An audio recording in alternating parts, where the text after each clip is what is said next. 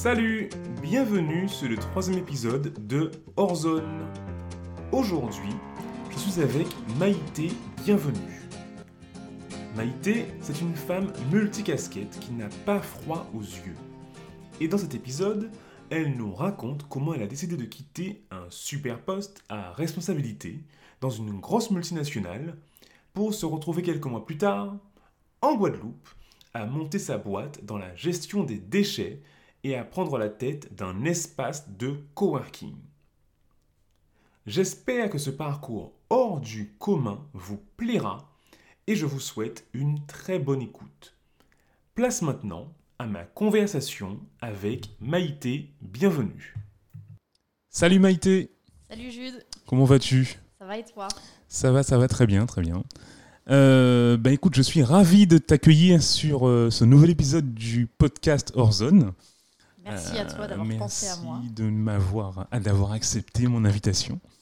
Euh, on fait encore ce podcast donc au Spot, hein, au Spot Coworking, situé à Jarry euh, en Guadeloupe.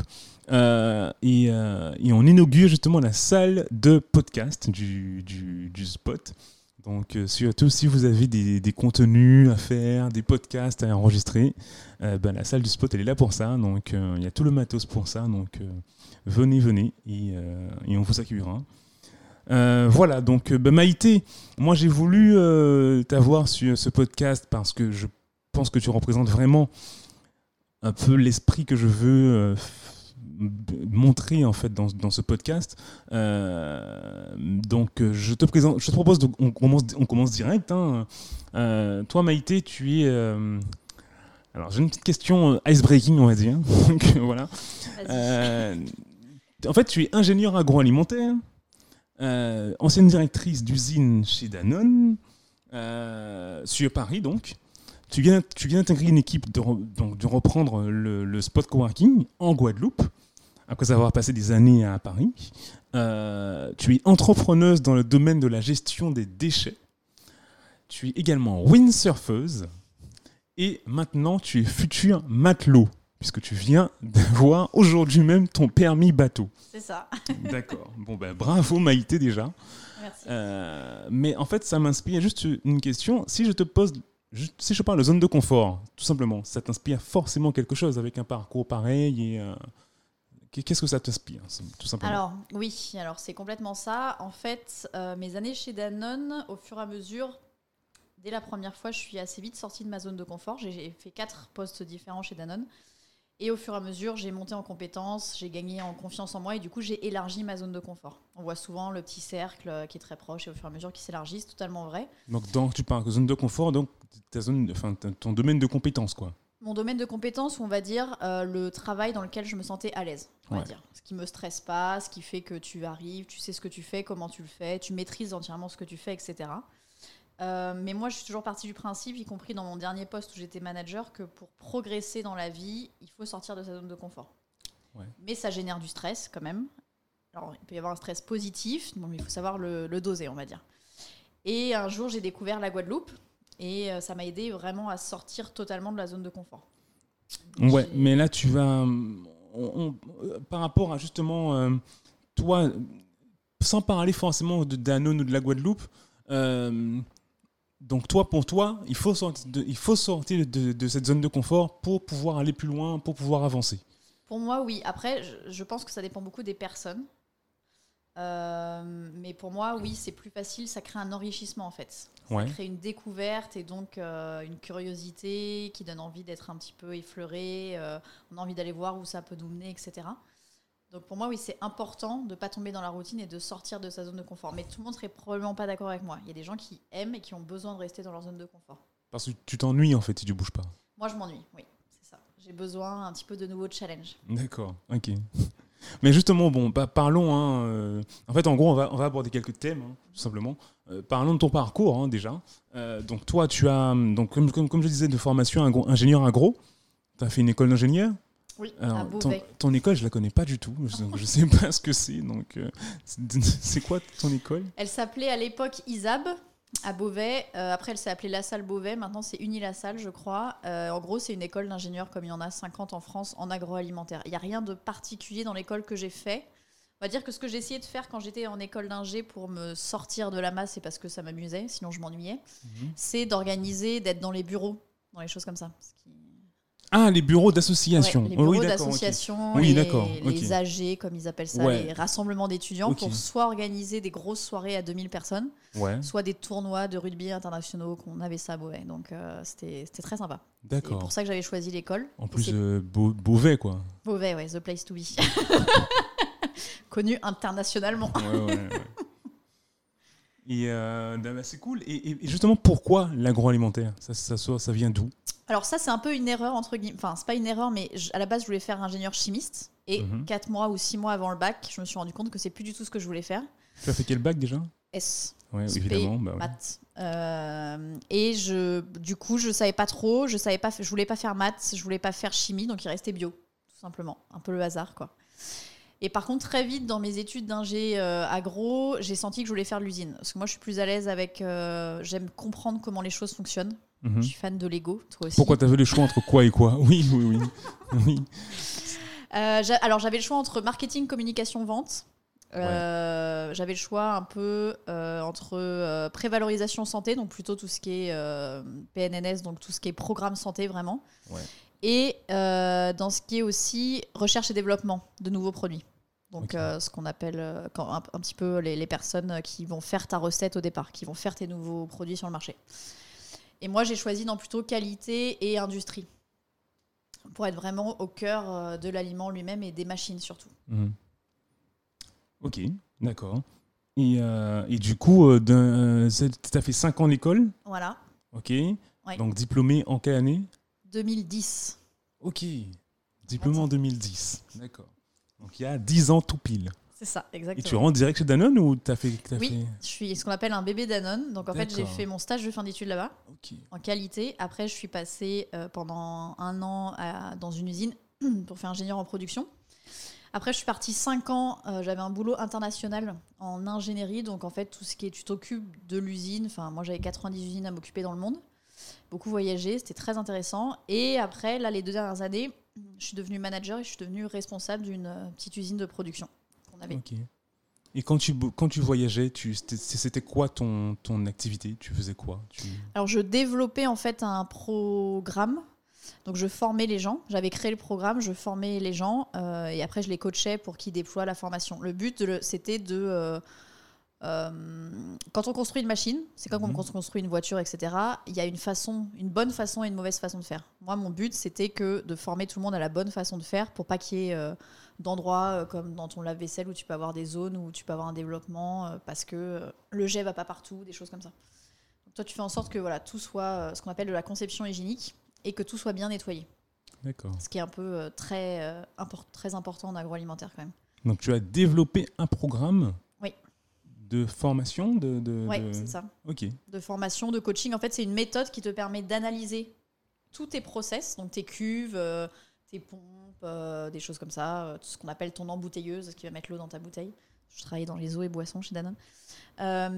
Et, et donc, en fait, tu analyses chaque process, chaque machine, et tu te dis, bah là, je peux améliorer ça, là, je peux améliorer ça, etc. etc. Mais, mais pour. Enfin, je veux dire, euh, à ce que je comprends, tu, tu as fait ça vraiment en tout début de carrière quand même? Oui. Enfin, on, donc on t'a fait confiance pour. Oui. bon, D'accord. En fait, super. quand j'étais en stage, j'ai développé le support pour faire ça, mais je travaillais avec les experts. Donc moi, j'ai écrit toutes les règles, etc. Ils m'ont expliqué pourquoi il y avait les règles. Et après, ils m'ont dit, bah, maintenant que tu as un petit peu la Bible interne, euh, va déployer en fait euh, dans les pays. euh.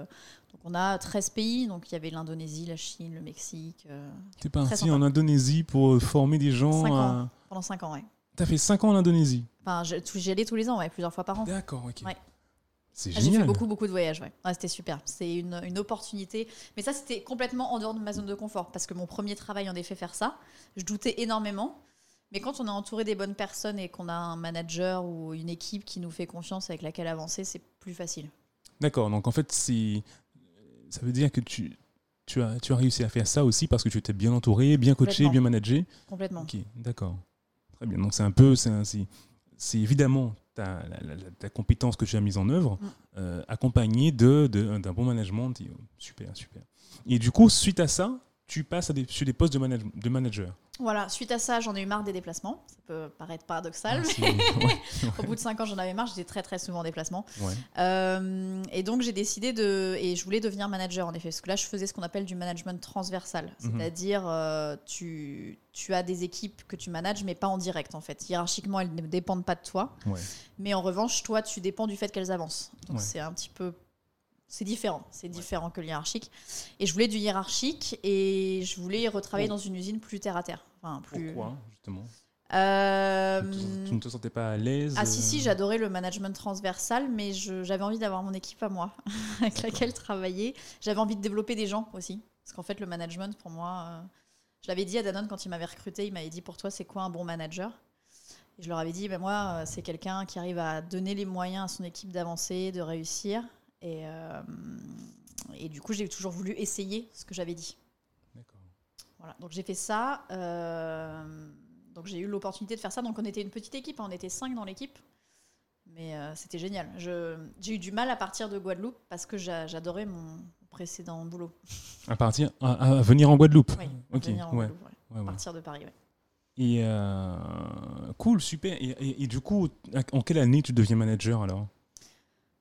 Il y a deux ans et demi, donc en 2017 je pense. Et tu prends la tête d'une usine directement? C'est une micro-usine en fait, c'est une usine pilote on appelle ça. C'est une usine qui va faire les futurs produits que tu vas trouver sur le marché. Si on a un nouveau packaging, si on a une nouvelle recette, etc., dans les... elle passe, ou si on a un nouveau process, ça passe par mon usine. D'accord. Ok. Et tu manages combien de personnes? Alors, euh, au départ, 3, et après, 5. D'accord. Et tu as eu un pareil, tu as été formé à ça, au au Oui, management J'ai eu des euh, formations internes, j'ai eu le suivi des RH, et j'avais Ouais. un très très bon manager qui me formait en fait. Moi, je le formais sur la partie internationale, et lui m'a formé au management en fait de proximité. On, un peu, on était très complémentaires ensemble, donc... euh, D'accord, super, super. Et, et mais justement, euh, alors du coup, j'imagine que dans une usine d'un alors, je sais pas, moi quand j'entends usine, j'entends direct euh, milieu très très masculin, très euh, avec des personnes peut-être même, enfin, désolé pour le cliché, hein, mais euh, proche de la retraite, voilà. Comment tu fais toi en tant que Maïté, 5 euh, cinq ans d'expé- cinq ans d'expérience en fait, pour t'imposer dans une équipe euh, Alors la chance que j'avais eue, c'est que j'avais été ingénieur moi-même en production dans la même usine. Donc je savais de quoi je parlais. ouais. Et en fait, mon expérience internationale m'a beaucoup aidé pour le coup. J'avais là pour le coup, je commençais à avoir des compétences très intéressantes. Je connaissais au moins de vue les gens que j'allais manager. Et en fait, la première chose que j'ai fait de manière très euh, basique, c'est de partir en séminaire avec eux au tout départ, Ouais. euh, dans le- à Evian. où Donc on c'est toi qui décides de les emmener en séminaire. euh, avec l'accord de mon chef, bien sûr, mais Ouais. je propose de les emmener en séminaire pour que, en fait, on établisse un peu quelque chose de les bonnes bases. Mhm. Donc de se dire, voilà, euh, au niveau présent et au niveau futur, voilà, qu'est-ce que tu voudrais changer, comment ça se passe pour toi, pour toi et pour l'usine? Parce que le but, c'était de faire deux choses en parallèle. C'était l'usine en elle-même, comment on la rend plus performante. C'est quand même le but dans une usine. Et, euh, et toi-même, comment euh, je te rends plus performant, entre guillemets, et comment tu veux te développer, etc. etc. Donc euh, j'ai voilà, j'ai mis ces deux choses-là en parallèle. On a fait euh, après tout ce qui est team building, etc. euh, pendant deux jours, qui est assez classique dans les grosses boîtes. hein. Mhm. Et, et ça nous a beaucoup rapprochés. Et je, leur ai, je leur ai vraiment proposé de s'exprimer, de dire tout ce qu'ils voulaient en fait. C'était nécessaire. Ils avaient tous la même frustration en fait dans l'équipe de que les rôles et responsabilités soient pas assez clairs, donc ils se marchaient tous dessus. Donc une des premières choses que j'ai fait, c'est de les séparer, ce qui Ouais. moi m'a doublé mon temps parce que j'avais deux fois plus de monde, euh, donc euh, j'ai pu doubler les productions, ce qui était bien parce que ça a doublé la performance de l'usine. D'accord. Juste parce que je les ai écoutés en fait. Super. Faut juste écouter les gens hein, souvent. C'est- Mais c'est génial ça. Et, euh, et, et du coup, alors, du coup, meilleure performance. Donc du coup, j'imagine meilleur rapport avec tes équipes. Oui. Euh, Tout le monde était content, les ouais. chefs étaient contents, tout le monde est content, les équipes ça se passe mieux. euh, donc euh, ouais ouais, tout le monde était content. En plus, on, on- le, le- mon chef et moi, on était nouveaux entre guillemets Mhm. dans ce poste-là. Donc euh, non non, ça s'est très bien passé. Ok, du coup, ok. Et, et, et du coup, euh, pourquoi arrêter? Pourquoi quitter? Ah ouais. Pourquoi Qu'est-ce qui se passe? Burn-out, Alors, pas du dépression? Alors, il s'est passé différentes choses dans ma vie qui ont fait que des choses plus ou moins positive, on va dire. Je suis venue en vacances en Guadeloupe, ça c'était très positif, mais totalement par hasard, pour suivre quatre amis qui venaient. Je ne savais pas quoi faire, j'étais disponible, donc je suis venue. Et j'ai eu un coup de cœur pour l'endroit. Mhm. Et en par... Mais bon, je suis rentrée chez moi et je me suis raisonnée. Parce que quand on a toute une vie construite, une carrière construite, on ne se dit pas qu'on va tout quitter sur un Ouais, et puis une carrière euh, prometteuse en plus, parce que j'imagine que tu avais une, euh, une voie toute tracée en fait à Danone. C'est ça, et j'aimais Danone. Je veux dire, euh, c'est une boîte que je considère à l'heure actuelle. Euh, J'exclus pas d'y retourner, hein, parce que je suis en année sabbatique. Est-ce que, est que, tu avais l'impression d'avoir un vrai sens dans ce que tu faisais? Parce que généralement, c'est souvent ça. Hein, les... on, a, on, a, beaucoup d'entre nous ont été justement embauchés dans des grosses entreprises euh, quand on sortit d'école. Et euh, c'est souvent ça, en fait, qui nous fait. C'est exactement ça. Manque de sens. Pourtant, Danone est une boîte, là, on l'a vu dernièrement, euh, ce qu'ils ont publié, ils, ont, ils vont mettre 2 milliards d'euros dans des projets sociaux et sociétals. Mais même avec ça, ça change pas le problème pour moi que ça reste un grand groupe agroalimentaire qui produit. Et à partir du moment où on produit, la croissance verte est pour moi très compliquée. Donc là, ils, ils ralentissent du coup la croissance pour faire au mieux, ce qui est très bien. Mhm. Et je suis quand même euh, profondément persuadée que des fois, c'est plus facile de changer les choses de l'intérieur aussi. Mais mine de rien, j'avais l'opportunité de partir. En fait. De quitter, la, de, quitter Danone De quitter Danone, mais entre guillemets. Parce que le congé sabbatique, l'intérêt, c'est que je peux faire de 1 à 3 ans. Oui, alors ça, tu vas un peu vite. Effectivement, tu as, tu as pris un congé sabbatique de Danone. Voilà, mais c'est important parce qu'en fait, j'ai eu besoin de garder quand même une sécurité. Mhm. Mais en fait, ce qui s'est passé, c'est j'ai euh, j'ai découvert la Guadeloupe. Je me suis dit, c'est quand même sympa ce modèle de façon de vivre comparé à ce que j'avais à Paris. Moi, je connaissais pas d'autres modèles que Paris. Mhm. J'avais voyagé, mais j'avais voyagé dans le cadre du travail ou, en tant que touriste, mais tu restes toujours très loin. Là, quand je suis venue en Guadeloupe. Ça fait combien de temps euh, Combien de temps t'es venu en vacances Une semaine, hein ça suffit. D'accord. Même pas. Hein. Et, euh, mais en faisant de la planche à voile ici, en découvrant des gens ici, ça m'a ça m'a fait me poser des questions quand je suis rentrée. Donc pendant six mois, je me suis posé des questions. Je me suis dit, on, ne quitte pas toute une vie sur un coup de tête. Et la manière assez horrible, c'est qu'en fait, mon chef, avec qui je m'entendais très bien, dont je t'ai parlé, est décédé en déplacement professionnel. Euh, comme ça, un mauvais endroit, mauvais moment, euh, voilà. Et c'était quelqu'un qui, qui, savait ce qu'il voulait dans la vie et qui n'avait aucun regret. Et donc forcément, à ce moment-là, je me suis posé la question de est-ce que si moi je, je mourrais demain, est-ce que j'étais sûre d'être au bon endroit au bon moment? Et la réponse a été non. Donc je suis revenue en Guadeloupe. personnelle suite à un moment un peu tragique. Ouais. Au départ, je me suis dit que j'allais juste prendre des vacances et revenir en vacances en Guadeloupe et que ce serait déjà pas si mal. Et je suis revenue une première fois, six mois après. Ça, c'est quelle année à peu près? On est, en, on est quand là? On est en 2018. Ok. Et du coup, je suis revenue. Euh, la première fois que je suis venue, c'est en avril 2018. La deuxième fois, c'est en novembre 2018. Et quand je suis euh, repartie de Enfin, quand j'étais en Guadeloupe, ça se passait très bien. J'ai découvert le spot à ce moment-là. Ouais, le spot coworking. Donc, donc un lieu euh, en fait où les gens échangent énormément. Il y a une énorme synergie, il y a beaucoup d'énergie positive et c'est mhm. beaucoup d'auto-entrepreneurs. Un monde dans lequel je connaissais pas du tout, mais j'ai eu envie de construire quelque chose en fait en Guadeloupe. J'ai eu envie de me projeter, de faire des choses ici. Et quand je suis revenue, euh, bah, du coup, je me suis dit que non, il fallait arrêter ma vie d'avant en fait. Mais ça m'a pris un an pour revenir parce que je suis là depuis janvier. Depuis janvier 2020. Exactement. L'année dernière, je faisais des allers-retours. Ok. Je vais expliquer ma démarche si tu veux, euh, petit à petit. Je te remercie de prendre un peu de temps.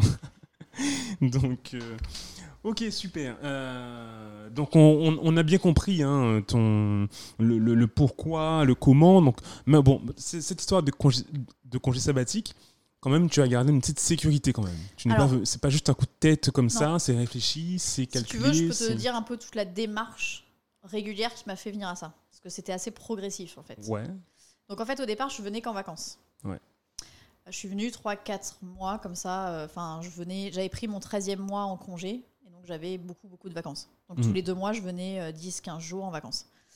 Euh, mais être en vacances ici, c'est bien mais pour moi, c'était pas suffisant. Je voulais vraiment faire quelque chose qui avait de l'importance. Et j'ai vu tous les déchets qui étaient sur la plage, etc. D'accord. Et bah, je travaille dans le plastique, donc euh, j'en ai créé beaucoup des bouteilles plastiques. Ouais. Et même si c'est recyclable, euh, on est d'accord que pour moi, c'est loin d'être le problème niveau déchets. Ouais. Clairement, euh, c'est quand même pas une solution. Ouais. Il y a des pays où c'est nécessaire. Je pense que les pays en voie de développement, c'est nécessaire. Mais les pays où il y a l'eau potable, on, on, peut se poser la question. Donc, j'ai vu les déchets j'ai vu ça et quand je suis rentrée, je me suis dit, bon, euh, je voudrais construire quelque chose en Guadeloupe, mais comment faire? Ok. Parce que vraiment, je quitte Danone? Ça fait 10 ans que je suis là. J'ai en effet une carrière toute tracée, très intéressante. Le groupe, j'apprécie énormément. Vraiment, d'un point de vue social et sociétal, pour un groupe agroalimentaire, je pense qu'on ne peut pas faire mieux. Euh, ça correspondait à ma philosophie d'une certaine manière. Mais je ne voulais pas continuer quand même. J'avais besoin d'un moment d'arrêt. Donc je me suis dit, voilà, je, je peux faire un sabbatique. Un sabbatique, c'est un an. Il y a la plupart des gens font un tour du monde pendant un sabbatique. C'est ce que j'allais dire, ouais. Voilà, moi je me sentais pas le courage de le faire paradoxalement. Ouais. Euh, et j'avais envie d'être à un endroit pour créer. Et vraiment la Guadeloupe, j'avais envie de la Guadeloupe, j'avais pas envie d'autre chose quoi. Euh, D'accord. quand on me disait ouais mais t'as un an pour voyager, avant j'aurais rêvé de ça. De faire un tour du monde. Oui. Ok.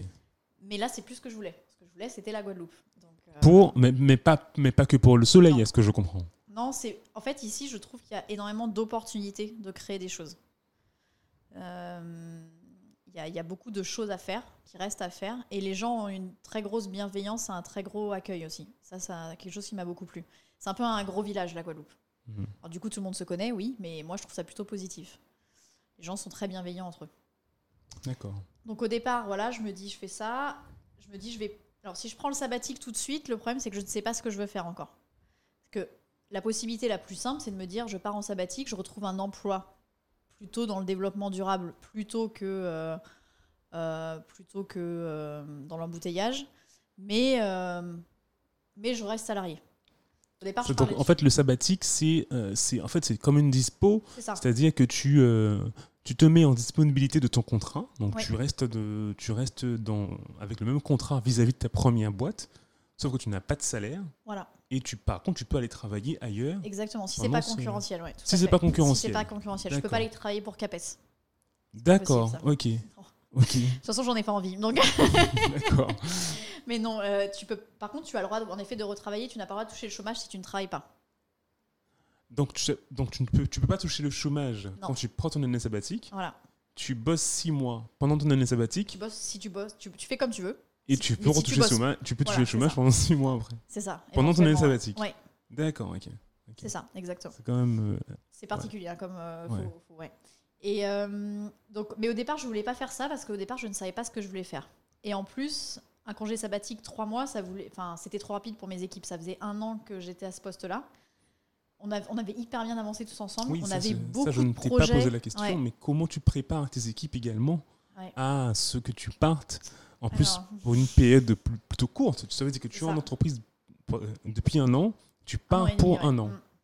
J'étais là depuis novembre de 2017 et là on est en... euh, non alors ça va pas. J'étais là depuis euh, novembre 2016 peut-être et euh, là on est en février 2018. Ouais. Donc un an et demi Un après. an et demi, ouais. Quand je prends la décision en effet de me dire je, il faut que je parte. Euh, alors au départ j'ai aussi discuté avec mon chef surtout. J'ai pris très longtemps à discuter avec mon chef pour qu'ensemble on se dise qu'est-ce qui est le mieux pour mon projet et pour l'équipe. Donc ce qu'on s'est dit, moi j'avais besoin de temps pour réfléchir et l'équipe avait aussi besoin de temps pour que hum, qu'elle gagne en maturité, en indépendance et trouver quelqu'un pour me remplacer. Sauf que moi je voulais du temps. Donc en fait j'ai pris un mi-temps. J'ai proposé un mi-temps. D'accord, dans un premier temps. Ouais. J'ai annoncé ça le 1er avril quand même. C'est pas très. Donc j'annonce à mon chef le 1er avril que je veux partir. Je lui dis moi, je voudrais un, un sabbatique, mais c'est trop tôt. Il m'a dit oui, c'est trop tôt, on va pas s'en sortir, etc. Et j'entendais ça et je voulais surtout pas qu'il y ait un problème avec mon équipe. Euh, donc on s'est dit que j'allais prendre à partir de juillet un mi-temps, mais un mi-temps en Guadeloupe. Ça peut pas être deux jours ou la moitié de la, de la semaine. Ah, tu as proposé un mi-temps en Guadeloupe. Bah, enfin, un- tu, tu bosses un mi-temps à, à Danone, Ouais. le reste du temps, tu es en Guadeloupe. C'est ça. Donc j'ai proposé un mi-temps un mois sur deux. Et j'ai fait ça pendant huit mois. Ça, C'est quand même un peu culotté, quand même. hein. Tout à fait. Et Ouais. à la suite du mi-temps, enfin, à la fin du mi-temps, j'ai dit, mais moi, je veux toujours partir en sabbatique. Donc, non seulement je fais un mi-temps, mais à la fin du mi-temps, je prends le sabbatique. Mais ça arrangeait tout le monde, mon mi-temps. Parce que le sabbatique n'était pas de suite, Ouais. qu'on gardait les projets. Finalement, j'étais quand même payée deux fois moins. Hein. Mi-temps, je suis payée un mois sur deux. Euh, mais moi, ça me permettait de, euh, de- d'avancer ici un mois sur deux et de garder quand même la stabilité que j'avais à Paris. Parce que je suis dans l'inconnu, là. Je suis complètement là pour être hors de ma zone de confort. J'étais hors de ma zone de confort. Un pays que je ne connais pas. Des gens que je ne connais pas. Je connaissais très peu de monde ici, même si le peu de personnes que je connaissais ont été euh, très, euh, vraiment clés, quoi, honnêtement. Euh, mais je ne sais pas ce que je vais faire. Voilà. Donc, j'ai pas de, j'ai pas de logement, j'ai pas de travail. Je sais pas ce que je vais faire, puisque même au-delà de pas avoir de travail, je ne sais plus dans quoi je veux travailler. Ah oui, parce qu'il y avait une remise en question par Il y rapport avait une à remise en question. voulais. Je voulais pas juste être salarié dans Mhm. l'agroalimentaire en Guadeloupe. Donc je tu voulais- cherchais toujours ce que tu, Exactement. tu savais que tu voulais amener quelque chose, mais tu ne savais pas je encore savais pas quoi. quoi. Exactement. Donc mon premier mois ici, j'ai cherché. Je me suis dit bon, il y a des déchets partout. Comment ça marche les déchets en Guadeloupe? Donc j'ai fait un diagnostic le premier mois. Mhm. Mais on reviendra sur ça après. Mais là, juste euh, pour finir, euh, donc j'ai demandé ça à Danone. Ouais. Mais comme je l'ai amené d'une certaine manière, ça les arrangeait, ça nous arrangeait tous en fait. Ouais. Donc ça a été accepté. Et donc j'ai fait ça. Un mois sur deux, de juillet à... euh, Là, ça s'est fini en janvier-février. Ouais. Et un mois sur deux à Paris, euh, responsable de l'usine. Et un mois, un mois sur deux ici à chercher ce que j'allais faire. Et tu arrêtais vraiment de bosser pendant le mois où tu étais en Guadeloupe? Parce que on sait déjà, le, Ah, le mi-. Voilà, le mi-temps, généralement, c'est euh, c'est du mi-temps Si, déguisé. J'arrêtais de, j'arrêtais de bosser, j'arrêtais de bosser pour l'usine, mais je, j'avais des fois des coups de fil pour aider mon équipe à distance. Le premier mois où je suis partie, ça s'est pas du tout bien passé parce que j'ai vraiment complètement décroché. Et quand je suis revenue, ça a été la catastrophe. Euh, j'ai dû gérer deux semaines d'urgence et deux burn-out, donc euh, je, je n'ai pas voulu recommencer ça. Donc en fait, après, à distance, ce que je faisais, c'est que je faisais des points toutes les semaines avec mon équipe.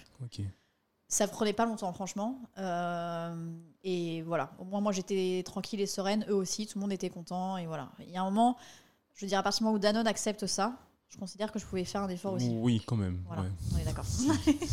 c'est un juste au Et retour surtout des que je choses. voulais surtout pas que ça affecte mon équipe. Ouais. Et forcément, ça les a affectés. Ouais. On peut pas, entre guillemets, avoir un chef un mois sur deux et que ça affecte pas. C'est Ouais. très naïf de penser que ça n'allait rien faire. Ouais.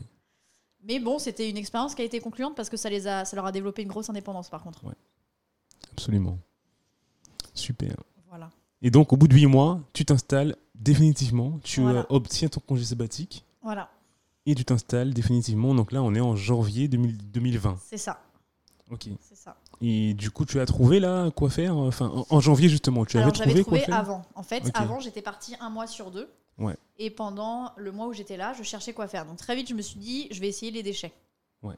Au départ, j'ai essayé de trouver un boulot en environnement global même, avant de faire mon un mois sur deux. Mais on m'a expliqué que potentiellement, il faudrait que je recommence à zéro, c'est-à-dire post-bac, enfin post, euh, Ben, mais post-école d'ingé. Effectivement, ouais, c'est un peu le problème. Et en fait, souvent. franchement, je me suis dit que je gagnais plus, limite, en étant chez Danone un mois sur deux, qu'en recommençant à zéro, en fait. Donc, euh, il n'y avait pas de sens. Du coup, je me suis dit, bah tant pis, ce mois-là. euh, En plus, je peux aussi profiter, etc., euh, quand même, de la Guadeloupe. Et euh, je peux vraiment chercher comme je veux. Et je, et je peux me donner l'occasion de me louper totalement, en fait. Mhm. C'est quand même un confort génial de se dire que tu peux tester tout ce que tu veux.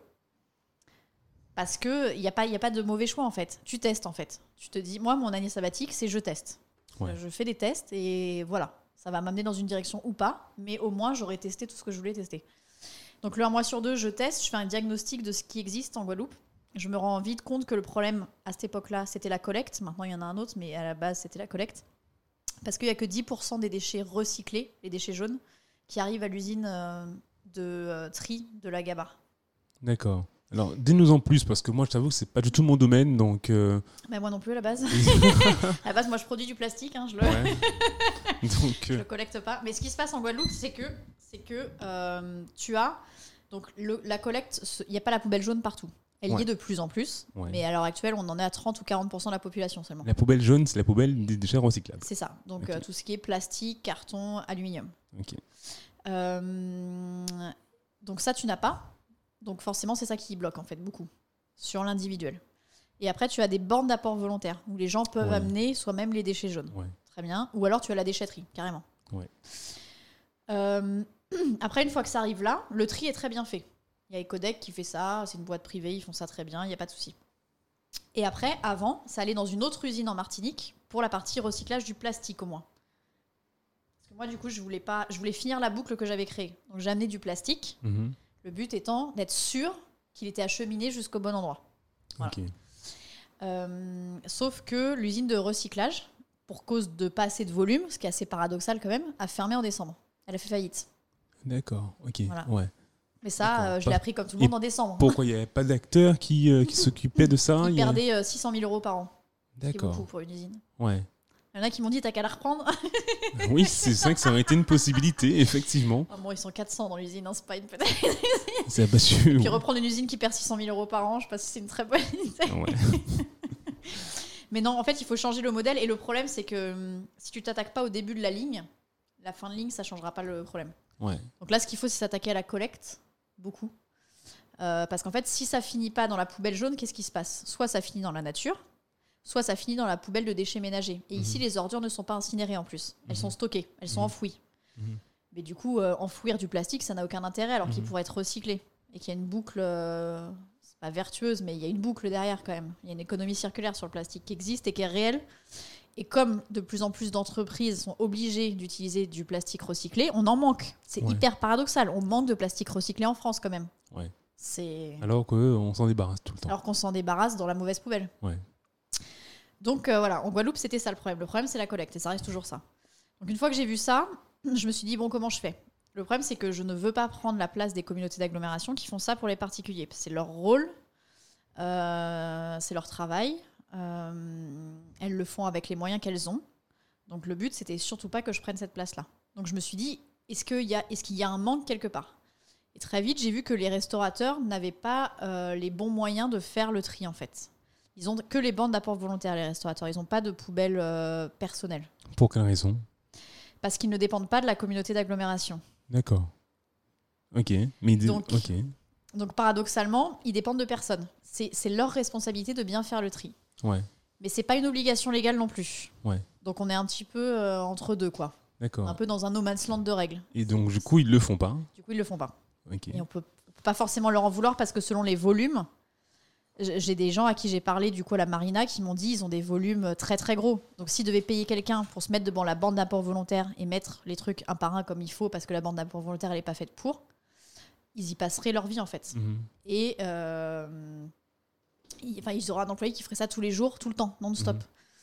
Donc voilà. Donc je me suis dit ça. Et je me suis aussi dit que d'un côté, c'était de la responsabilité des boîtes comme Danone ou, euh, ou Nestlé ou Coca-Cola ou tout qui tu veux, ou Capes, Ouais.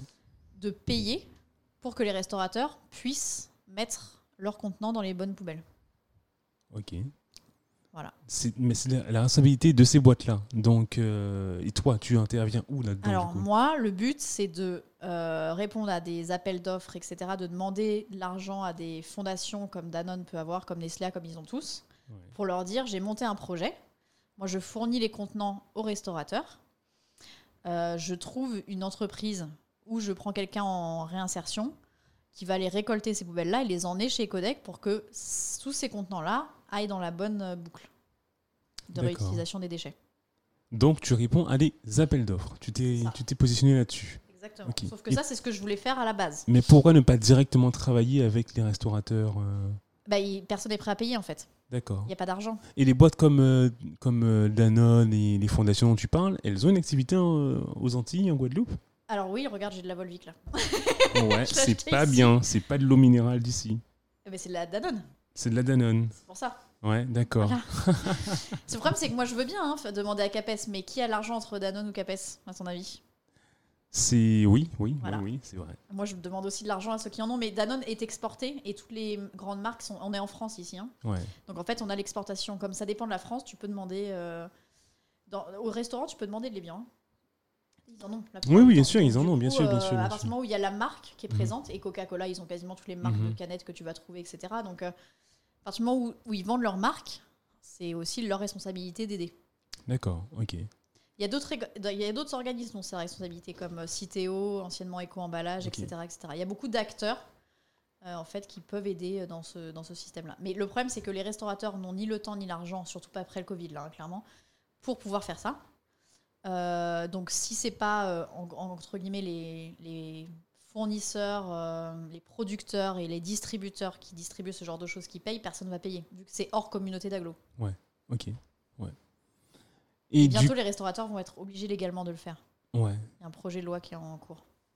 Donc du coup, là, toi, tu... ça y est, t'as trouvé ton positionnement ou pas, là, du coup? Alors, non, parce qu'en fait, j'ai commencé à faire ça. Ouais. J'en étais là. Ouais. Euh, en parallèle, j'ai voulu faire autre chose euh, parce que je trouvais ça intéressant de. Parce que de toute façon, ici, j'ai remarqué, hein, il faut, c'est quand tu arrives ici, tu as toujours 40 000 projets en même temps, mais j'ai compris pourquoi. un seul projet, tu t'en sors pas. Et puis même, c'est intéressant parce qu'un autre projet va t'amener d'autres points de vue, etc. etc. C'est l'évolution un petit peu de ton premier projet. Donc celui-là, je l'ai toujours, c'est toujours en cours. Euh, mais en parallèle, j'ai aussi proposé du consulting pour les bureaux, pour des entreprises, etc. J'étais en contact avec Pôle emploi avant le confinement mhm. euh, pour faire aussi chez eux de la gestion des déchets, en fait, pour les aider à le faire. Parce qu'à l'heure actuelle, ils le faisaient que sur le papier.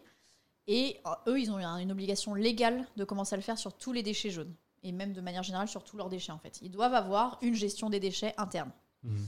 Et le but, c'est même d'aller plus loin que ça. C'est aussi de faire aussi tout ce qui est euh, engagement et convaincre, en fait, les gens qui travaillent dans ce genre d'entreprise de bien le faire dans l'entreprise et pourquoi il faut bien le faire, de manière aussi à ce qu'elle le fasse aussi chez elle derrière. Mhm.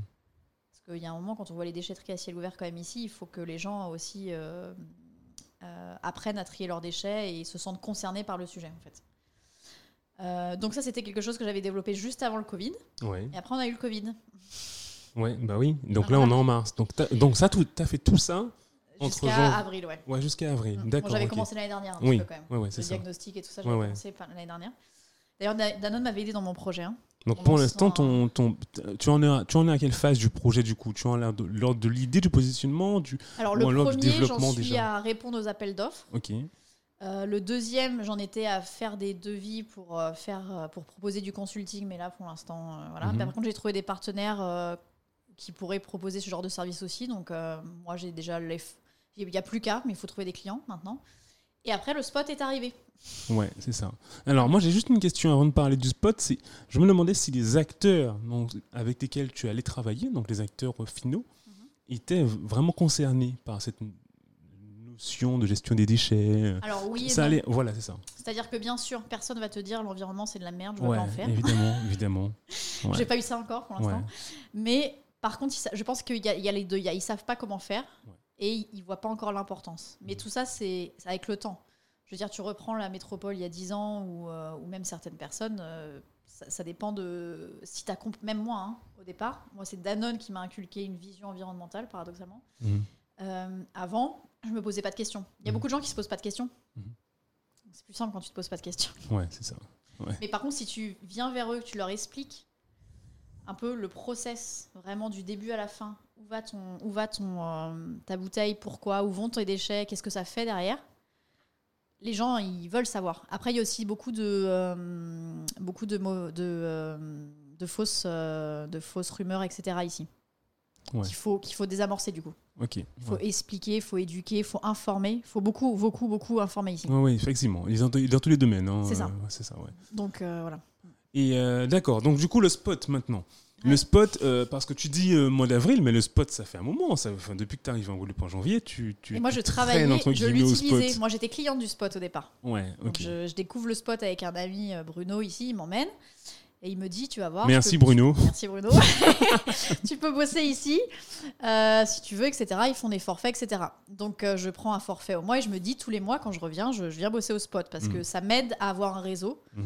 Euh, ça, ça m'aide à rencontrer les bonnes personnes. Euh, Jordan a un gros réseau, beaucoup de gens ont beaucoup de réseaux. Donc forcément, quand je parle de mon projet, les gens ont envie de m'aider. Donc ils me donnent beaucoup de contacts. Jordan, qui est le cofondateur donc, du Spot. Exactement. Et en plus, c'est le genre de projet qui est totalement en, valeur, en, accord avec les valeurs du Spot. Exactement, puisque c'est très développement durable et que euh, le Spot essaye d'être zéro déchet, etc. Et du coup, donc au départ, même si je lui dis que je viens de Danone, qu'il y a eu des, quelques petites... J'imagine sa réaction Jordan. Après, très vite, il a compris pourquoi je, venais ici. Et du coup, on, de fil en aiguille, je, rencontre les bonnes personnes. Et voilà, le spot, j'y viens pour travailler au départ. Je suis cliente. Au fur et à mesure, je me dis qu'il y a quand même une super communauté au spot et que si je peux aider, c'est sympa. Donc je deviens ce qu'on appelle au spot membre actif. Donc euh, on est 10, dont toi aussi. Euh, et on aide un petit peu sur les horaires, en échange, euh, on paye plus l'abonnement, etc. Et ça, c'était avant le Covid. Et tout allait bien avant le Covid. Tout, allait bien avant le Covid. et après le Covid, euh, pendant le Covid, du coup, à la fin, euh, Jordan et Cassandre nous annoncent qu'ils partent. C'est ça. En août. En août. La cata, du coup. Parce que moi, le spot était quand même une des raisons pour lesquelles j'étais venue en Guadeloupe. Ouais. Je me dis, c'est pas possible de fermer un lieu comme ça. C'est le seul en Guadeloupe. Ce qui s'y passe est super. Ça prouve qu'on peut avancer et faire les choses d'une d'une bonne manière, sans prendre de raccourcis, etc. Et qu'on peut les faire bien. Et c'est vraiment un lieu d'échange et de synergie. Donc vraiment, je ne veux pas que ça ferme. Et du coup, je j'harcèle un petit peu Jordan quand même. Donc tu le harcèles pour savoir ce que, enfin, qu'est-ce qu'il va faire, qu'est-ce qu'il va faire, euh, qu'est-ce qu'il décide. Je le sens pas, euh, il sait pas clairement au départ. Euh, et du coup, je lui dis mais tu peux pas fermer, il faut trouver un moyen de le garder ouvert, etc., etc. Il me dit bon ok, je, je vais réfléchir. Et donc Jordan réfléchit. Bon, Jordan réfléchit très vite, donc ça n'a pas pris très longtemps. et très vite, il se dit bon bah ok, bah écoute, si tu veux, avec plusieurs personnes, on peut monter une équipe pour en fait que le spot continue. Et du coup, c'est ce qu'il a fait. C'est ce qu'on est en train de faire maintenant. Ça, c'est depuis la fin du confinement. Ouais, ouais, ouais. Voilà. Et, et du coup, c'est quoi le nouveau spot? Alors, le nouveau spot, c'est le même que l'ancien. Mhm. Sauf qu'au lieu qu'il y ait same, Jordan, same but different. Voilà, same but different. euh, en fait, l'idée, c'est de garder les valeurs. Clairement, il est hors de question de changer les valeurs Qui du sont spot qui sont du coup développés en fait tout ce qui est euh, auto-entrepreneuriat dans la Caraïbe, avec une grosse valeur sur le développement durable, le numérique euh, et le local, le gros développement du local. Mhm. Donc l'idée c'est de surtout pas changer ça, vraiment, et de rester un lieu de synergie, d'entraide, etc. On est une association, hein. Donc on n'est pas une entreprise. Ce qui fait beaucoup de différence et ce que les gens ont beaucoup de mal à comprendre. On a un modèle en fait qui se fait pas ailleurs. La plupart des spots de coworking sont des entreprises. Mhm. Et du coup, ça change beaucoup de choses. Ça change le fait qu'on peut, entre guillemets, oui, d'un côté, choisir nos clients, en fait, choisir euh, l'atmosphère et les gens qui viennent au spot. Et créer voilà, une synergie très positive, très bienveillante, etc. Euh, sauf que le spot ne peut aussi euh, continuer que si on a aussi des rentrées financières. Donc, du coup, il y a beaucoup de travail à faire avec les sponsors actuels et futurs, etc. Il y a beaucoup de projets dans la tête de Jordan qu'on essaie de concrétiser, parce que maintenant qu'on est quatre, donc du coup Jordan s'en va, mais il va rester au spot. Mhm. Et du coup, euh, il y a Rachel Lolia, Yannick Jotam et moi, du coup, qui reprenons le spot tous les quatre ensemble. Ouais. Et Jordan restera euh, une espèce de président remote, quoi. Exactement, et euh, il nous aidera aussi à l'international. Ouais. Ok, et quel sera ton rôle, toi, dans la nouvelle équipe du spot? Moi, je, suis, je gère tout ce qui est opérationnel, donc tout ce qui est logistique, donc plutôt le lieu en lui-même, mhm. si on fait des modifications, comment ça fonctionne, etc. Euh, très terre à terre d'être sûr qu'il ouvre le matin, qu'il ferme le soir et que tout soit OK dans le meilleur des mondes. Euh, un petit peu les offres, la, partie coworking. Et après, il y aura une partie du coup appel d'offres. Il y a aussi le melting spot à l'entrée qui est euh, le, corner des, des créateurs. Ouais. Euh, et une partie formation, mais ça c'est plutôt euh, Rachel, Jordan et Yannick. Euh, après, il y a une partie team building qu'on va mettre en place. On a beaucoup beaucoup de projets, donc mhm. au fur et à mesure. comment vous répartissez les rôles justement pour ne pas vous marcher pieds C'est Jordan qui a une vision déjà, parce qu'à la base on se connaît pas. Hein. donc, enfin moi je connais pas Rachel et, Yannick. Je les ai vus. J'avais jamais vu Rachel. J'avais vu Yannick au spot. mais je le connaissais pas personnellement. Mais Jordan nous connaissait tous. Yannick était le premier client du spot. Oui. Effectivement, Yannick, c'est un, c'est un mur au spot ah, maintenant. Yannick n'est plus là, le spot tombe. Et, euh, et donc, en fait, y a, euh, Jordan avait une vision, et du coup, il nous a expliqué sa vision, et sa vision était très juste, parce que Jordan sait très bien cibler les gens. Donc, en fait, on se marche pas dessus parce qu'on veut pas la même chose. Et on n'a pas les mêmes compétences et on n'a pas la même, la, même, la même façon de faire, etc. moi, je veux aussi beaucoup être sur l'entrepreneuriat en tant qu'ancienne salariée très salarié. Mhm. et du coup, euh, je, voilà, on est tous très complémentaires en fait. Et on se divise parce que euh, Yannick va faire toute la partie commerciale et lui, il sera plutôt vraiment euh, directeur général. donc tout ce qui est recrutement aussi, etc. Vu que c'est en plus son métier. Rachel fait toute la partie communication, beaucoup visuel, etc. Et moi, je fais plutôt voilà le lieu. En ouais, logistique, le lieu. D'accord. Chacun ne veut pas prendre le travail de l'autre, donc c'est parfait. Ouais. Ça se passe bien pour l'instant, ça. moi, je suis ravie d'avoir retrouvé une équipe. Je me sentais un petit peu seule dans mes projets avant. donc euh, non, je suis hyper contente d'avoir retrouvé une équipe, des collègues. Et c'est vrai que le spot coworking est le projet qui est le plus concret pour l'instant. C'est pour ça que j'ai mis les autres en stand-by. Mais ils sont en stand-by, oui et non, parce qu'en fait, le spot m'aide aussi, de par euh, sa manière de fonctionner, euh, ses partenaires, etc., à avancer dans mes autres projets. Mhm. Mais pour l'instant, déjà, on fait la passation et on fait en sorte que tout se passe bien euh, avant que Jordan parte. Et voilà. Est-ce que, tu, est-ce que tu euh, coaches un peu Jordan sur euh, comment quitter ses équipes pour que tout aille bien? Alors, je le coach pas vraiment, Jordan. Il n'a pas besoin vraiment d'être coaché, Jordan. Il apprend très vite tout seul, de ce que j'ai remarqué. Au départ, il- on le sentait qu'il avait un peu du mal à nous lâcher les trucs, mais maintenant plus du tout. hein. Maintenant, c'est Ah, débrouillez-vous, euh, c'est- bon, juillet, c'est vous, euh, moi je suis plus là. Faites comme si j'étais pas là. Ouais. Mais il est toujours là s'il y a besoin. Ouais. Mais un peu comme un chef, en effet, qui viendrait, qui verrait son équipe bienveillante et qui se dirait, euh, voilà, ils sont sur la bonne voie, tant qu'ils n'ont pas besoin de moi, je suis pas là. Ouais. Donc, euh, non, mais on se coach tous les uns les autres, en fait. C'est très, euh, très bienveillant, vraiment. On ose se dire les choses. Donc, quand il y a eu, entre guillemets, pas des dérapages, mais des choses où on s'est dit, bah là, on n'est pas d'accord, ou euh, là, on devrait pas faire ça. Enfin, on en parle vraiment très librement. C'est, voilà, on fait souvent des réunions, peut-être un petit peu trop. Et euh, donc, non, non, ça se passe très bien. euh, ça se passe très bien, ouais. Ok, super. Moi, j'apprends beaucoup. hein, là, en, termes de, en dehors de ma zone de confort, euh, moi, j'étais salariée pendant 10 ans, donc je me retrouvais en, en- Non, là, je pense que ouais, là, tu es une. tu fais ouais, ouais, oui, ouais. bah oui, bien sûr. Tu passes de la direction d'une usine à une, à une direction de- de- d'un espace de coworking en Guadeloupe. Bah, Je pense que voilà, ça serait intéressant de d'avoir le, le retour de tes collègues, euh, de, de tes, enfin, j'allais dire anciens collègues. C'est pas forcément des anciens puisque tu es encore chez Danone, mais euh, d'avoir euh, leur retour, de voir ce qu'ils en pensent. euh, ouais, ouais, ce serait intéressant. Ouais. Bah, ils étaient tous euh, très fiers en fait de ce que j'ai fait, mes collègues chez Danone. Mhm. Ils étaient- Il y en a beaucoup qui auraient aimé faire pareil que moi, mais qui n'ont pas pu ou qui n'ont pas euh, osé ou qui enfin voilà, qui, qui l'ont pas fait en tout cas. Mais, euh, mais ils sont rigolos. Tous ils m'ont dit mais tu vas réussir, t'as une tête d'auto-entrepreneuse, il y a pas de problème et tout. Et moi j'étais là ouais, ok, on verra. Mais tu, tu as l'air effectivement d'être euh, quand même, euh, toi aussi, de, de- quand tu sais que. Quand tu, quand tu as un truc en tête, si, à partir du moment où tu l'as bien ficelé quand même, parce que j'ai bien compris que tu, quand même, tu, tu, tu n'es pas une tête brûlée, hein, tu, tu vas quand même euh, euh, configurer le truc, mettre en place des choses, mettre en place des, des sécurités. Mais une fois que c'est fait, là, tu, tu fonces quand même. Bah, j'ai pas de problème à foncer. Mon problème c'est travailler seul. Ça c'est un gros problème vraiment. Ouais. Et euh, mais entreprendre des nouvelles choses, j'aime bien. hein. Je le faisais déjà dans mon ancien boulot en fait. Mais plus avoir de chef et travailler seul, c'est ça peut être compliqué pour moi. D'accord. Moi, j'ai jamais eu de problème avec le fait d'avoir des chefs. Je sais que beaucoup d'autres entrepreneurs me disent, moi, je veux pas retourner Ouais. salarié, je veux pas, je veux pas qu'on me dise où aller. Ouais. Mais vu que moi, j'ai toujours pu dire à mes chefs, euh, non, vaudrait mieux qu'on aille par là, et ils m'ont toujours écouté. J'ai jamais, j'ai jamais vu ça comme un poids.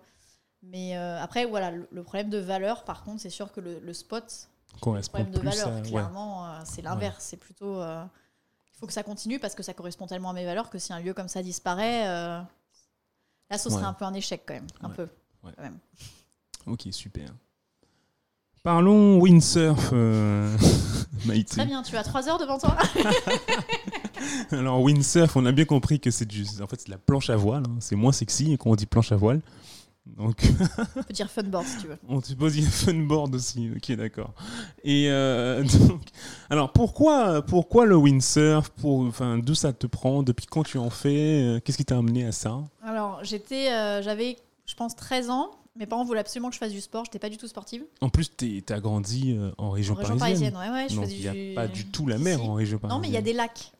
T'as commencé le windsurf sur des lacs. Oui. Oh mon dieu. oui, pour ici, c'est très choquant. Pour les gens qui en ont, C'est comme un mec qui la commence la d'en faire, tu sais, au collège. C'est comme un mec qui, qui commence la plongée sous-marine dans une piscine. C'est Quoi, ça, tu vois, exactement ça. C'est exactement ça. Mais euh, en fait, j'ai commencé. Mes parents voulaient que je fasse du sport. ok. Et euh, moi, j'étais. Mais ils m'ont fait voilà, les trucs de région parisienne, donc tennis, ping-pong, Mm. euh, pff, le basket, euh, la GRS, tout ce que tu veux. Enfin, voilà. Mhm. Il n'y avait rien qui m'allait. Ce qui étant maladroite, ayant un problème avec les distances, avec les balles, enfin bon, ça allait pas. Et pas sportive. Et un jour, j'ai découvert en vacances la planche à voile. Et ça m'a beaucoup plu. Pourtant, il y avait énormément de vent, euh, il y avait des conditions très difficiles, des anémones partout. mais c'était, ça m'a plu et j'ai dit à mes parents, je veux faire ça. Mhm. Simple donc pour eux, en région parisienne. Et ils ont trouvé un club quand même. Il y avait des clubs en région parisienne qui proposaient de la voile et de la planche à voile. Donc j'ai fait ça. Euh, en février quand même et en avril, on allait en Bretagne pour faire des, euh, pour faire des stages. Et tous les week-ends, on faisait samedi entraînement, dimanche compète. Parce qu'il y a plusieurs lacs en région parisienne. Donc tu fais le tour de tous les lacs. bon, il n'y a jamais de vent certes, mais c'est pas grave. C'est ce que euh, non, parce que c'est de la planche à voile. C'est le truc que tu vois aux Jeux Olympiques, tu vois, Ouais, avec la ouais, dérive et tout ouais, ça. Et euh, donc je fais ça jusqu'à mes 17 ans. Je fais des championnats de France que je ne gagne pas, mais je les fais.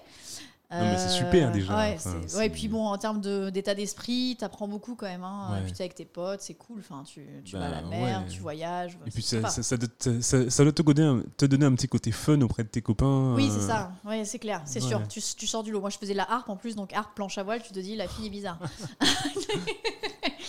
La fille a vraiment voulu embêter ses parents en fait. Ah ouais. Ok. Euh, et après, j'ai arrêté pendant 10 ans.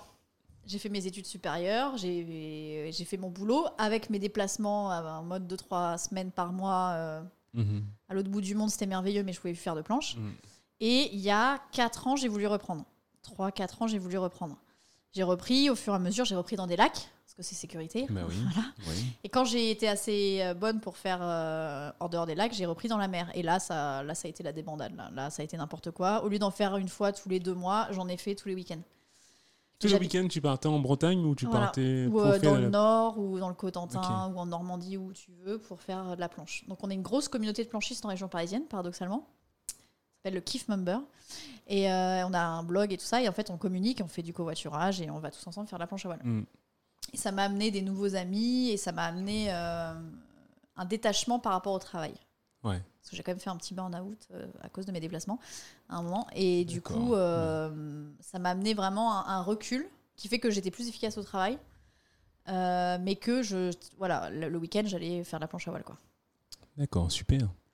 Du coup, quand j'ai découvert la Guadeloupe, c'est sûr que habitant sur une île, Oui, parce que la Guadeloupe, c'est quand même. euh, ouais, j'imagine qu'il doit y avoir plein, plein de spots très sympas. il, y a, il fait beau tout le temps. Ouais, il y a du vent. euh, plus de combinaison, parce que moi j'en étais quand même revenu à avoir une combinaison euh, intégrale euh, sèche, on appelle ça, donc Pour supporter la, la- le froid de la ouais. mer, ouais, bah ouais. pour l'hiver. Mais malgré tout, il n'y a pas besoin de combinaison pour faire de la planche en Guadeloupe? Non, maillot de bain, c'est bien. D'accord. Non, mais je sais pas. petit, tu un petit lycra manchon pour le soleil. Ici, tu te protèges du soleil. tu c'est ce que j'appelle, protèges c'est ce que j'appelle une combinaison. Hein. C'est ce que j'appelle une combinaison, une moi. combinaison. Ok, d'accord. pas. Combinaison, c'est un truc en néoprène qui fait entre ok. 1 et 5 mm. Non, non, moi je parfois. parlais juste du truc à un lycra à lycra, hein. ouais. C'est déjà une Tu combinaison. peux, mais pour tu te protèges du soleil, dis-toi. Tu te protèges Oui, pas voilà. du tout du. euh, C'est pas le même problème, hein. Ouais, ça va. d'accord. Mais ici, il y a une grosse communauté. Elle est pas, elle est pas forcément plus grosse que celle que j'avais à Paris. Au contraire, elle est plus Mhm. petite. Mhm. Mais, euh, mais en effet, les gens vont naviguer tout le temps ici. Ils ont Ouais. un rythme de vie euh, très différent de ce que j'avais en métropole. Ok. Et qui me... Alors, fais rêver un peu tes anciens collègues et tes anciens amis. euh, C'est quoi ta journée type, Maïté Non, alors ma journée type, paradoxalement, quand je suis au spot, je bosse normalement, toute la Ouais. journée, etc. Euh, mais en effet, c'est vrai que du coup, bah, quand tu es auto-entrepreneur, tu peux aussi te permettre, si tu vois un coup de vent dans les deux prochains jours, de te dire Attends, tu vois avec tes collègues, est-ce qu'un tel peut te remplacer ou est-ce que tu n'as pas besoin d'être là Et bon, bah, tu peux aller faire de la planche. Et avant, je partais la journée entière, Mhm. parce qu'habitant à 2h30 minimum de la mer, j'en avais au moins pour 5 heures aller-retour. Là, euh, j'ai un spot au bout de ma rue à 10 minutes en voiture. C'est pas mal. C'est pas mal. C'est pas mal, c'est pas mal, c'est pas mal. Par contre, il faut se mettre au foil ici, parce qu'il n'y a pas de vent. Le vent est très faible. Au quoi, tu dis? Au foil, c'est le truc, euh, un, un énorme aileron en forme d'avion. Ah oui, d'aile d'avion où tu es en hauteur là. Ben effectivement, alors je connaissais, mais quand j'ai regardé des vidéos de, quand j'ai tapé sur YouTube, euh, bienvenue euh, Voilà. windsurf, j'ai été impressionné par la maîtrise. Parce Tu, que tu voles, bien. tu voles sur l'eau, Maïté, ça allait apparemment pas mal. Mais t'es obligé parce qu'il y a très peu de vent ici. Ouais, Euh, le vent maximum monte à 40 km/h, ce qui est assez faible. D'accord, Moi j'avais l'habitude d'aller jusqu'à Je pensais que- je euh, pensais 80 le- km/h en fait. d'accord, ok, ouais. Donc tu fais quelque chose de différent. Mhm. Donc euh, par contre, si tu- mais j'ai des amis qui sont. Et le fait d'être ouais. avec un foil, Ouais. ça te fait donc Mm. ça, ça surélève la planche. Oui. Du coup, tu vas C'est surtout vite. que tu peux l'utiliser à beaucoup à un vent plus faible que la planche à voile normale. D'accord. Ok. Donc non, non, ça, ouais. Et puis en plus ici, t'as un terrain de jeu énorme. Tu peux faire le tour. Euh, Tristan, euh, champion local, il a fait le tour de la Guadeloupe. C'est ça. c'est quoi ta plus longue distance en planche à voile, toi? Moi, euh, en planche à voile, alors c'est pas forcément ici, je pense. Ouais. Euh, dans le sud de la France, j'ai dû faire des 80 km. D'accord. Ouais, c'est peut-être 80 quand même. Je, je crois que je suis jamais atteint 100 moi. Mais bon, quand ils ont fait le tour, je sais pas combien ils en ont fait, ils ont fait mais c'est beaucoup. J'imagine. Ouais. Tu peux aller ici, tu peux aller à Marie-Galante, tu peux aller aux Saintes. euh, non, ici, t'as un terrain de jeu incroyable. Mm, mm, mm, Et il y a des gens qui ont des très très bons niveaux. Ouais. Ouais, ouais. Mais s'ils en font depuis, depuis tout petit, j'imagine. C'est ça, eux, ils en ont fait au collège, ouais. Ouais.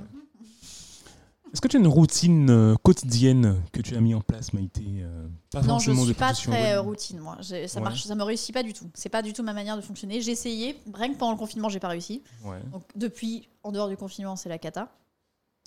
Je me fais plutôt une routine semaine, on va dire. Je me casse des choses dans la semaine. J'ai beaucoup plus d'activités que quand j'étais en région parisienne, parce que ici je fais de la salsa. Euh, je fais depuis peu de la batala. C'est quoi ça? C'est le tambour. euh, Ah oui, ok, ok, ok. Ah oui, oui, oui, c'est pour euh, en prévu du pour pouvoir faire le carnaval. carnaval. Oui, Exactement. oui, exactement. Je me localise. Ouais. Euh, et je fais euh, du coup bah, pas mal de planches et du yoga. Et du bateau aussi bientôt. Et du bateau, ouais, Ouais. exactement. vais pouvoir emmener les gens. Ok. Donc pas de routine particulière, euh, mais petit, petit agenda personnel. euh, En fait, j'ai une routine, ouais, je, je te dis par semaine, euh, on s'est défini aussi les jours où on allait venir ou pas au spot. Ouais. Ce qui fait que les autres jours, je peux m'organiser d'autres choses. Je voudrais quand même continuer d'avancer sur mes autres projets. Et j'ai un dernier projet que j'ai hum, commencé pendant le confinement, mais là, il faut vraiment que je trouve la bonne appli pour le faire, qui est de développer la- une appli anti-gaspillage en Guadeloupe. ouais. Ça n'existe pas encore. Soit Phoenix, non, ça n'existe pas encore. D'accord. Et là, voilà, on est un peu sur la dernière phase. euh, voilà. C'est soit je me débrouille toute seule avec Karma, soit euh, j'arrive à travailler avec Phoenix. Ok. D'accord. Ok, très bien. Est-ce que tu as un, un livre, un film, un lieu qui t'inspire? Un Que tu- livre, un film, un lieu qui m'inspire. Un des trois, hein, Euh, pas les trois. Pour bien finir. bah, J'ai lu pas mal de livres de développement personnel pendant le confinement. Euh, et c'est vrai que oui, c'est intéressant à faire, s'il y en a qui veulent. Euh, un spécial, non, pas forcément. J'en ai aucun qui me vient en tête, c'est que ça doit pas être, euh, être dingue. Un lieu, la Guadeloupe, c'est bien. La Guadeloupe, c'est pas mal. C'est- pas mal. C'est pas mal. J'encourage les gens à venir en vacances, C'est pas mal. ou plus. C'est pas mal. C'est c'est vrai. Et enfin, si on veut te contacter, euh, Maïté. Euh, Euh, alors, si on veut me contacter moi, Ouais. c'est j'ai un Facebook, euh, Maïté Bienvenue. J'ai un Instagram, Malité87, où il y a des photos de planche à voile, vous pouvez pas vous tromper. Euh, et sinon, voilà, bah, c'est déjà pas mal. J'ai une adresse mail aussi. T'as pas, un- t'as- t'as- t'as pas un compte LinkedIn? Si, j'ai un compte LinkedIn, bien sûr. Maïté Enfin. Bienvenue. Je n'ai pas encore dit que j'avais quitté, que j'étais en stand-by de Danone d'ailleurs. Et euh, pour contacter le spot aussi, c'est euh, ils ont une il y en a une adresse Gmail Ah oui. ou un Facebook. Donc, L'adresse. Gmail, c'est le spotco, l e s p o t c o at gmail.com. Et c'est aussi une manière de me contacter vu que c'est moi qui, entre, entre autres, qui lis les mails. Ouais. Il y a un site aussi. euh, Il y a un site, ouais, un site. Comment il Je sais même pas comment il s'appelle le site. C'est Coworking Guadeloupe. Ok. Mais il suffit de taper le spot Coworking Guadeloupe dans Google et Ouais. c'est bon, on tombe dessus. Et puis le spot est aussi très actif de toute façon sur les réseaux sociaux, donc C'est ça. Facebook, Instagram, euh, on nous trouve très facilement. Quoi. Donc, euh, bah écoute, euh, super. Euh, je te remercie beaucoup Maïté euh, pour euh, cette petite heure que tu m'as consacrée. Avec plaisir. Bravo pour ton parcours et ben je, je suis, moi j'ai très hâte de voir ce que le spot va devenir. Euh, moi aussi je continue l'aventure du spot Mm. bon à ma, à ma, à ma manière, hein. donc euh, je contribue avec justement ce podcast, euh, tout ça. Exactement, ouais. ouais. Euh, mais en tout cas, ouais, ouais, c'est une super aventure et on espère tous qu'elle continuera très longtemps comme ça. Quoi. Tout à fait. Donc euh, voilà. Bah écoute, super, je te remercie beaucoup. Merci à toi. Et euh, bah écoute, euh, à très bientôt sur Horzone ou au spot. voilà. Ça marche. Ok, bon bah à bientôt Ma- Maïté. Salut. Salut, bye. Fin de l'épisode. Merci beaucoup Maïté pour cet échange si constructif. Si ça vous a plu, partagez, likez et commentez à tout va. Horzone est disponible sur à peu près toutes les plateformes de podcast, sur Facebook et sur Instagram. En attendant, prenez soin de vous, gardez vos distances et sortez couverts. À très bientôt.